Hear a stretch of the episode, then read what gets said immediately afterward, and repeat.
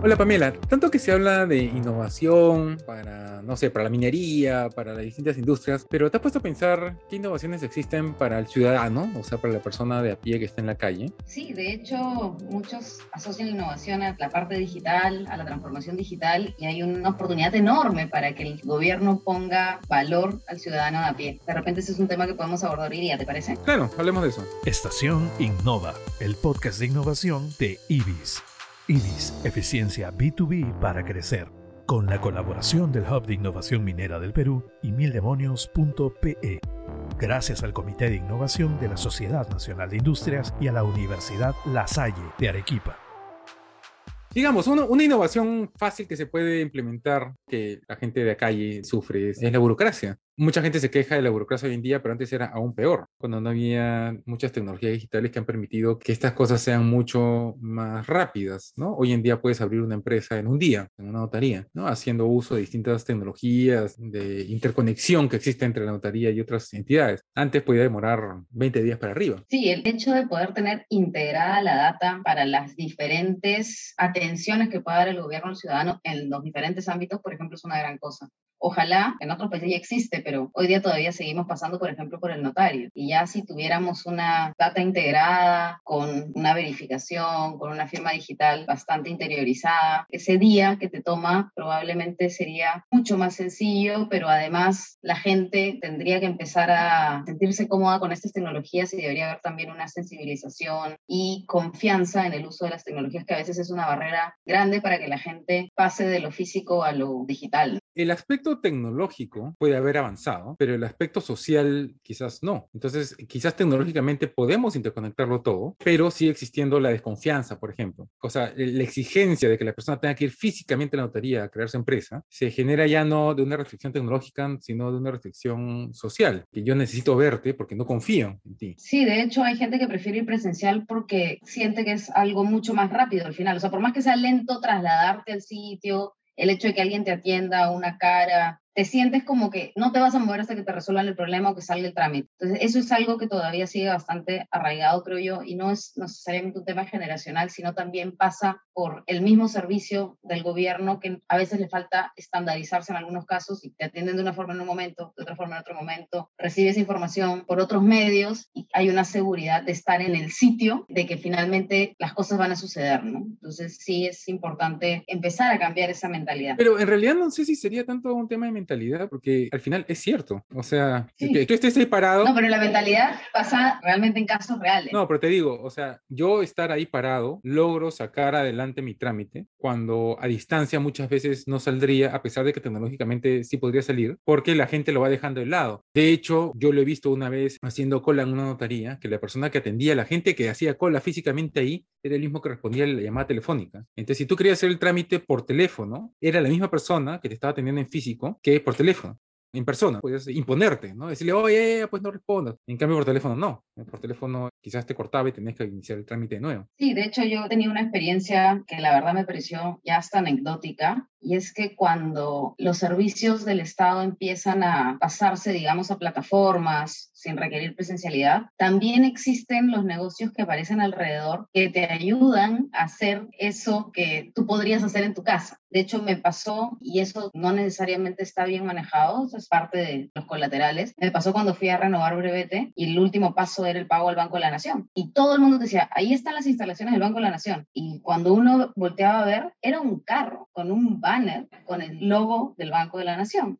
Lo único que pregunté fue, quiero que sean sinceros, ¿no? O sea, ustedes simplemente lo que están haciendo es cobrar por ayudar a hacer el trámite, porque hay gente que no se siente cómoda con la plataforma, porque todavía hay este temor a lo digital, pero hay un límite entre decir que me parece válido, oye, yo te ofrezco un servicio porque no manejas bien la parte digital y por eso te voy a cobrar esto y soy transparente, a decir, yo soy un agente del Banco de la Nación y represento al Banco de la Nación. Entonces, sí creo que hay, hay, a veces algunas cosas que empiezan a aparecer también. Después fui al Banco de la Nación ¿eh? Y lo reporté y no me hicieron caso. Pero igual es interesante porque empiezan a aparecer estos negocios de facilitadores que ante un público que no está digitalizado es una oportunidad. ¿no? Aparte está el hecho de que tú puedes crear un proceso para un trámite burocrático y las personas le encuentran la manera de darle la vuelta. Porque siempre, personas que siempre están tratando de encontrar la manera de saltarse, digamos, procedimientos. Entonces tú puedes haber diseñado un proceso tecnológico impecable, bueno, porque estás asumiendo lo mejor de las personas, que todos van a querer sacar adelante esto de manera eficiente. Y al final ese no es el caso. Al final todo se empieza a trabar porque la gente no confía una con la otra. A mí me ha pasado cuando renové mi tarjeta de crédito en un banco, me hicieron firmar varias veces unos papeles, cuando yo le decía, ya, pero si me estás haciendo firmar en este pad digital que está registrando mi firma, ¿por qué me hace firmar varias veces de nuevo? O sea, lo único que tienes que hacer es copy-paste. Y me decían, no, no, lo que pasa es que esta imagen la estoy mandando a tal departamento y tal otra va a ventanilla y tal otra tal otra. ¿Y por qué no hacen lo mismo? No, lo que pasa es que parte del proceso es que tienes que hacerlo varias veces. ¿Por qué?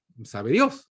Es que ahí hay dos enfoques, el de digitalizar como pasar a una plataforma y que la data esté en una nube o en algún soporte digital y el de que la transformación digital te sirva para mejorar tus procesos y eliminar cuellos de botella. Y eso no hacen el análisis muchas veces de esto. en el mismo ejemplo, por ejemplo, del brevete, cuando haces el examen médico, te programan para cada examen, me invento, ¿no? 15 minutos para este, 15 minutos para el otro. Por ejemplo, el primer examen es la toma de sangre. Entonces tú vas y dices, bueno, yo estoy renovando, soy A positivo, la sangre no me ha cambiado. Ah, ya perfecto, ya no te tomo sangre, no te va a cambiar la sangre. Y eso te toma un segundo, pero tienes que esperar los 15 minutos que están marcados por procedimiento. Entonces, lo que te podría tomar máximo una hora, el ciudadano termina perdiendo tres horas de su vida porque lo digital se acomodó al proceso, en vez de que lo digital apoye con registros, es más, están totalmente biométricos, con huella digital, o sea, es un tema simplemente de que se quedaron con los tiempos y, y ya está, entonces no, no hubo la mejora en el proceso. Ah, y ahí estamos hablando de aquellos que tuvieron la intención de digitalizarse, por lo menos, ¿no? Porque hay otros procedimientos burocráticos que nunca han pasado por esa intención. Cuando vas a hacer una denuncia, por ejemplo, a una comisaría, eso no está interconectado con nada, ni siquiera entre ellas, de tal manera que tú puedes cometer un crimen en, un distrito, irte frente a otra comisaría de otro distrito y no pasa nada, ¿no? Porque ellos no tienen tu foto. Muchas de ellas ni siquiera están conectadas a Internet, de tal manera que ni siquiera se pueden mandar la información por correo electrónico.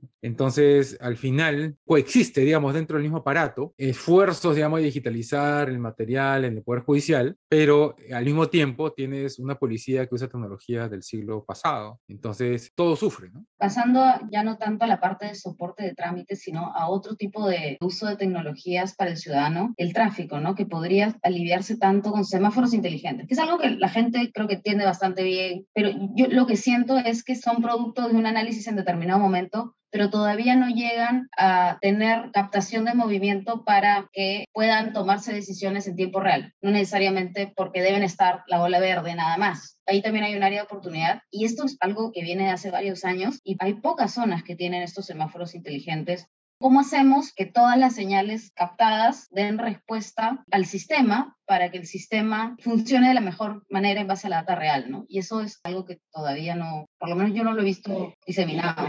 Y a veces está a tu disposición. O sea, Waze, por ejemplo, que al final es la solución a la que nosotros accedemos, porque está en el celular y es gratuita. Muchas personas que ya damos por perdido, digamos, la fe en que la ciudad se arregle sola, usamos Waze porque es un, digamos, un algoritmo que te permite explotar la información que se genera en tiempo real de distintos usuarios y poder encontrar la mejor ruta más rápida para poder llegar del punto A al punto B. Por ahí, Waze ya te está solucionando un problema a ti como ciudadano. Pero aparte, Waze como empresa también te ofrece información a la ciudad y en algún momento la empresa Waze se ha aproximado a la Municipalidad de Lima a decirle, miren, les ofrezco una consultoría, porque yo tengo acá la data de su tráfico y es mejor data de la que tuvimos que generado, ¿no? La tenemos la data y podemos este, analizarla juntos para encontrar soluciones a problemas del tráfico. Y la Municipalidad de Lima no querido, ¿no? Porque decían, no, yo no, no te necesito, no sé, en fin. Entonces, al final, la opción tecnológica existe. Lo que pasa es que se desprecia por, no sé, porque se piensa que no se necesita. Pero ¿quién puede vivir en Lima y pensar que no necesitamos urgentemente una solución al tráfico, ¿no? Lo que sea ayuda. Sí, o sea, tienes el caso de la burocracia que lo hemos tocado, tienes el caso de la tecnología para el tráfico, que es un problema real y tangible, y tienes la parte de data